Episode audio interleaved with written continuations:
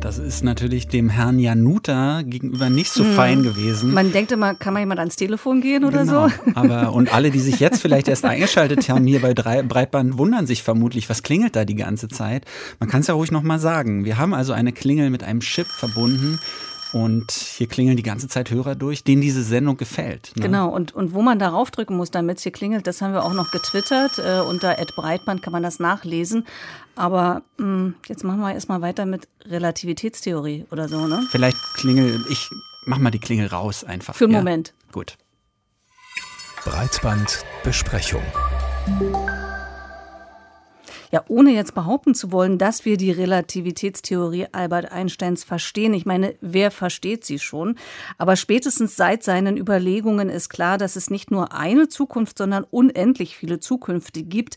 An diesem gehirnverdrehenden Gedanken arbeiten sich ja auch sehr gern Science-Fiction-Autoren ab. Tacit Futures, verborgene Zukünfte, so nennt sich ein Festival, das vor zwei Tagen an der Berliner Volksbühne begonnen hat. Dort geht es aber weder um Einstein noch um Science Fiction. Im Mittelpunkt steht eher die Frage, wie in einer Welt, die in Bewegung ist, diese verschiedenen Bewegungen demokratisch kontrolliert werden. Oder anders ausgedrückt, wie sehr wirken sich Algorithmen auf unsere Bewegungsfreiheit aus? Wie stark legen sie den Spielraum des Einzelnen fest?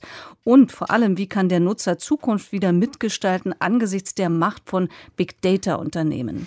Der Medienforscher und Netzkünstler Konrad Becker hat das Tacit Futures Festival mit einer Performance eröffnet. Wir haben gestern mit ihm gesprochen und wollten von ihm wissen, ob sich das nicht beißt. Demokratische Bewegungskontrolle?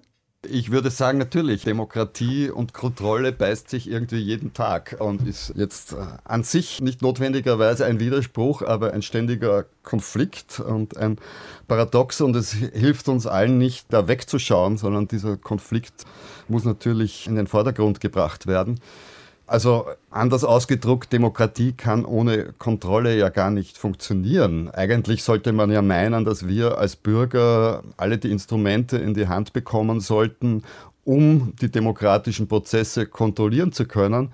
Aber auf irgendeine Weise scheint sich das umgedreht zu haben und die Bürger werden alle kontrolliert und haben immer weniger Instrumente, um die Demokratie zu kontrollieren. Kommen wir zur Konferenz zurück. Tasted Futures heißt die. Wie können verborgene Zukünfte denn zu einem demokratischen Projekt werden? Oder anders gefragt, wie können Nutzer Zukunft wieder mitgestalten? Also es ist die ehrenhafte Aufgabe, glaube ich, auch dieser Konferenz hier zu versuchen, einen Möglichkeiten eines positiven Ausblicks zu entwickeln. De facto vor dem Hintergrund, dass das ja alles nicht so optimal ausschaut. Also es sind ja sehr viele Themen bezüglich dieser Entwicklung, die Durchdringung unserer Lebenswelt mit elektronischen Systemen, die eigentlich schon seit ein paar Jahrzehnten auf dem Tisch liegen, die im Sinne zum Beispiel von Privacy und Datenschutz, da ist ja noch vieles ungeklärt und vieles im Argen, wie wir wissen. Inzwischen geht das eben auf eine neue Ebene, also im Sinne von Maschinenlernen wird das genannt. Also jetzt kommen überall schon die Devices in unseren Häusern, mit denen wir dann reden und die, mit, die wo wir dann alles sozusagen mit denen interagieren. Unsere Gruppe hat im letzten Jahr sehr viele Expertengespräche geführt zur Frage, wie kann man sozusagen diesen Kompetenztransfer und Autoritätstransfer von menschlichen Akteuren zu Maschinenakteuren in irgendeiner Weise demokratisch kontrollieren und deren Antworten sind doch eher ernüchternd, weil natürlich das fällt alles unter Geschäftsgeheimnis, oder? Also ich meine, äh, versuch mal Siri irgendwas zu fragen, was gegen die Interessen von Apple läuft. Äh, da wird, werden wir schwerlich eine Antwort bekommen.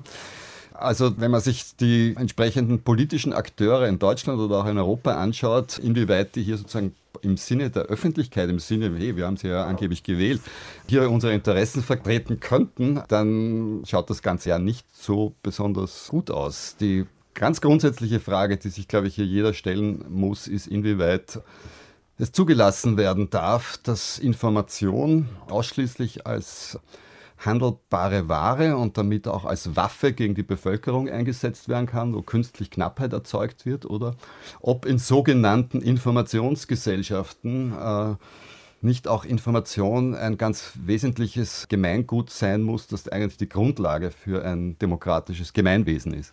Aber wenn das nicht mehr gewährleistet ist, ist dann nicht die Folgerung daraus, dass der Nutzer ja subversiv zugange gehen, also subversiv ans Werk gehen muss, um sich wieder zu wehren, um sich da auch wieder so eine, so eine eigene Kontrolle zu erobern?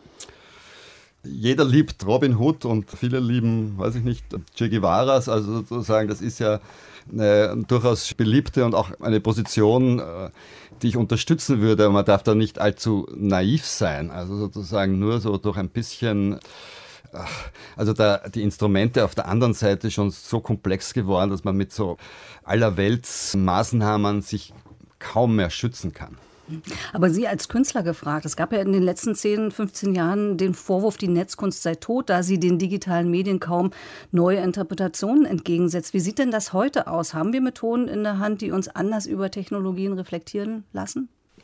Ich spreche jetzt nicht von Netzkunst und Netzkunst ist sozusagen auch ein, ein ein Label, das sozusagen ganz spezifisch verwendet wurde oder auch nicht verwendet wurde. Also, also ich denke, dass das vielleicht sich auch ein bisschen überholt hat. Also ich meine, ich komme noch aus einer Zeit, wo die Modems gepiepst haben und, äh, und solche Dinge. Und inzwischen sind wir da auf einem anderen Niveau gekommen. Es hat sich auch gezeigt, dass sozusagen jetzt Projekte nicht mehr so einfach zu realisieren sind als als Einzelperson schon gar nicht, aber auch nicht mhm. so als, als Künstlergruppe oder als, als kleines Kollektiv. Also wir haben es hier mit Economies of Scale zu tun. Ja? Also das, es gab ja in den 90er Jahren wurde oft so diese naiv romantische Vorstellung verbreitet, ja, Netze dezentralisieren alles und dann werden die Hierarchien sich auflösen.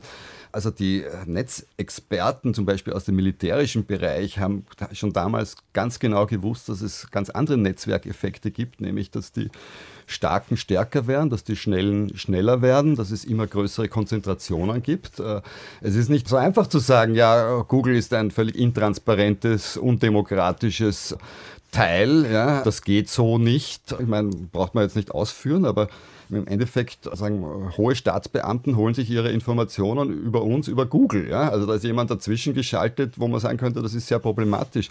Nur haben wir die Möglichkeit, eine Alternative zu bauen. Inzwischen braucht Google ganze Flüsse, um ihre Rechenzentren äh, zu kühlen. Es ist selbst ein kleines lustiges Game wie Pokémon Go braucht irgendwie ein paar Major-Riesenfirmen im Hintergrund, um, um das umzusetzen. Deswegen ist mein Ansatz, dass, glaube ich, nicht auf dem technischen Gebiet gewonnen werden kann, diese Schlacht, sondern nur in unseren Köpfen. Der Medienforscher und Netzkünstler Konrad Becker. Wir sprachen mit ihm über das Tacit Futures Festival in Berlin, das er mit einer Performance eröffnete und unsere Chancen, die Zukunft mitzugestalten. Und wie man es hier gerade hört, unsere Klingel klingelt wie verrückt. Also äh, das kann natürlich auch anstrengend werden, aber wir halten erstmal durch bis Ende der Sendung. Geht ja schließlich darum, ob diese Sendung gefällt oder nicht. Jeder, der es klingeln lässt, findet sie gut.